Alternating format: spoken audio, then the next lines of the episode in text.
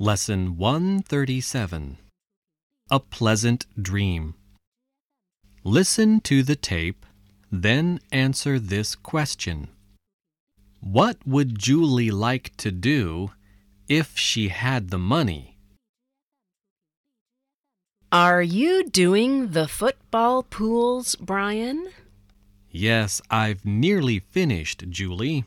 I'm sure we'll win something this week. You always say that, but we never win anything. What will you do if you win a lot of money? If I win a lot of money, I'll buy you a mink coat. I don't want a mink coat. I want to see the world. All right.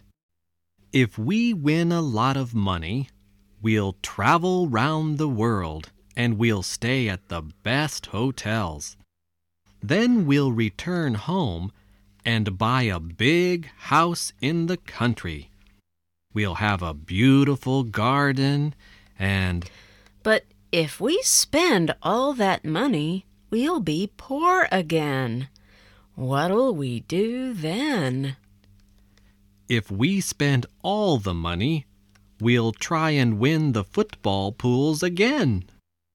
It's a pleasant dream, but everything depends on if.